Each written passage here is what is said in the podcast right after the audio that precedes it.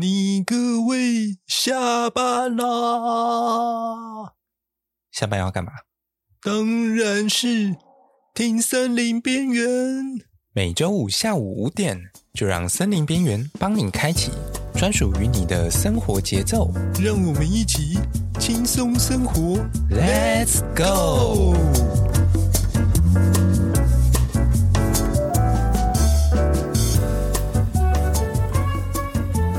节目还在寻找干爹干妈赞助播出，相关合作和赞助，请下下方资讯栏连结和信箱，或上脸书搜寻“森林边缘”。本广告由森林边缘的森林系边缘人提供。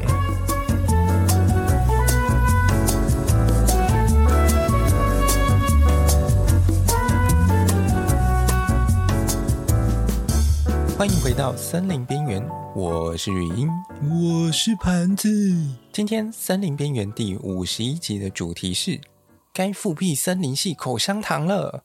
现代口香糖超不环保。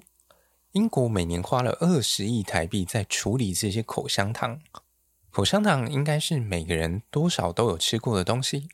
很多人在需要动脑的时候，或者是开车的时候，也常常都会嚼食口香糖来帮助醒脑。或者是减轻压力，我都把它当成糖果在吃，口味很多，而且热量又不高，差点没有吃到变成骆驼。嗯嗯嗯嗯嗯，看来你真的照三餐在吃口香糖诶。可是你知道现在的口香糖吃起来跟轮胎皮一样吗？什么？你有吃过轮胎皮？如果是的话，轮胎皮也太好吃了吧！看来末日生存又多一种食物了。不。他们上的地方其实只有成分而已，多数的口香糖啊都是以石油为原料的聚乙烯或者是丁二烯之类的，或者是类似的合成橡胶所制成的哦。切，我还以为有什么劲爆的内容说，所以口香糖是用石油做的，有很严重吗？嗯，也还好啦，毕竟就是有弹性的塑胶而已嘛。你也知道，塑胶就那样啊，大概需要五十到八十年才会自然分解啊，然后会有塑胶为例嘛，然后刚好每年造成十万吨的污染，跟英国一年产生的电子设备垃圾数量差不多而已啦。可是我一次只吃小小的一颗口香糖而已耶。其实吃口香糖是一回事，但吃完之后随地乱丢又是另外一回事。难道你不曾遇过一些嘴巴有洞的人，口香糖都会不小心从他们嘴巴滑出来吗？然后粘在地板上，最后又不小心卡在你的鞋底吗？我是不知道有哪个嘴巴没有动的人可以吃口香糖啦。可是，一想到他可能是某个路边的恶男，正在跟我的鞋底间接接吻，还真的蛮恶心的诶，对吧？而且你知道吗？根据英国的统计资料，虽然口香糖生产成本只有零点零三英镑，大概是一点二块台币，但仅仅移除一块口香糖，地方当局的成本就高达一点五块英镑，将近六十块台币。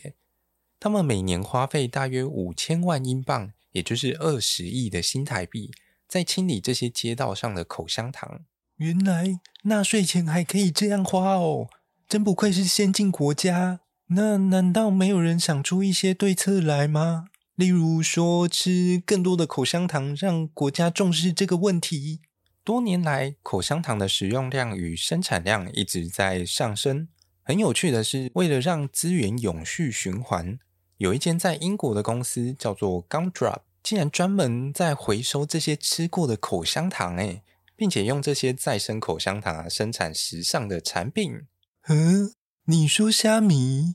你说要把这些吃过的口香糖回收，然后再做成可以用的东西，那这不是跟之前有个美国人创业说要把用过的竹筷再重新粘成家具拿来用，有什么差别？一个收集口香糖，一个收集筷子，不对啊，筷子就算了，至少它还是木材。可是口香糖可以拿来做什么东西？难不成他们对口香糖的爱也可以拿来发电吗？刚刚我们有提到啊，现代的口香糖其实都跟塑胶差不多嘛，所以塑胶啊，你懂的，从铅笔啊、笔记本的封面到马克杯，他们都做得出来。嗯，好吧，我放弃挣扎了。那还有其他比较不恶心的产品吗？有的，口香糖实际上是一个相当古老的产物。应该说，它的原型早在九千年前，也就是新石器时代就出现了。考古学家证实，瑞典乌鲁斯特岛上的年轻人在九千年前就会咀嚼树脂，而且还借由口香糖中的物质发现，里面有人的牙齿其实不太好哦。呜呼，被抓到了吼！不过嚼口香糖还真是个历史悠久的文化呢。从九千年前就开始随地乱吐口香糖，难怪会被考古学家捡到。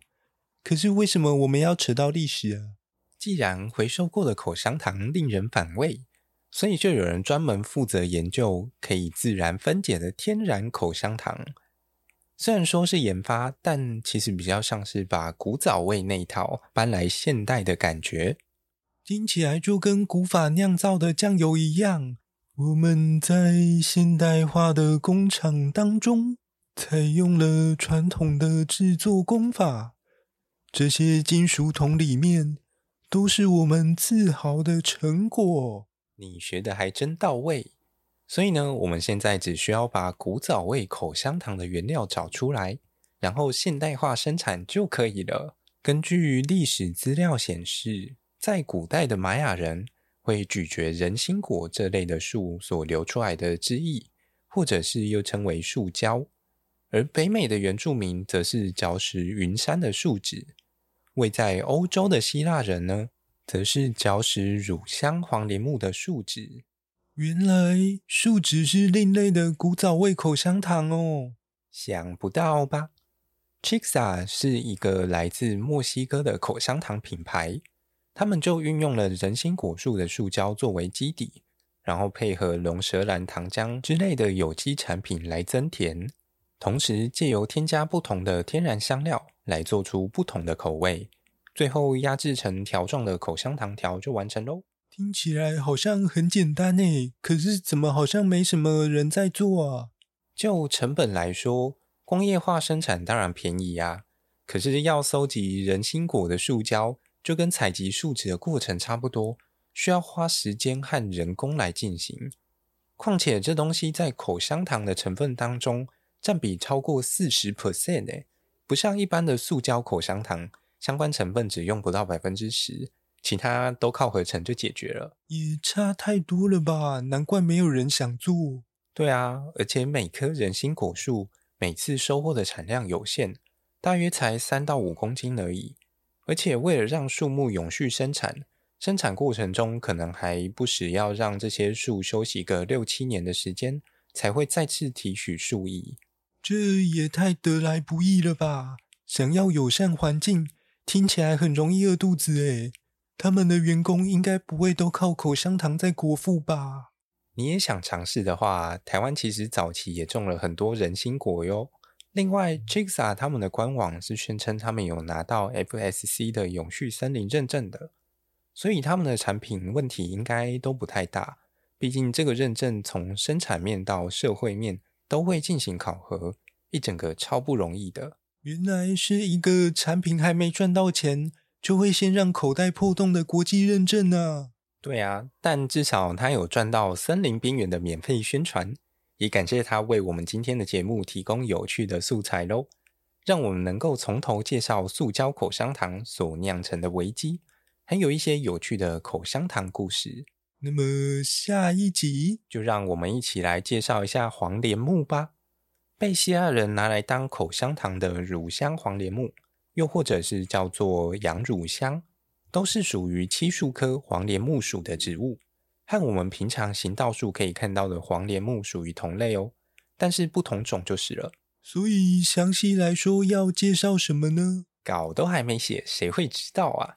那么就下个礼拜同一时间，让森林边缘陪你一起下班过生活喽。我们下集再见，拜拜。拜拜。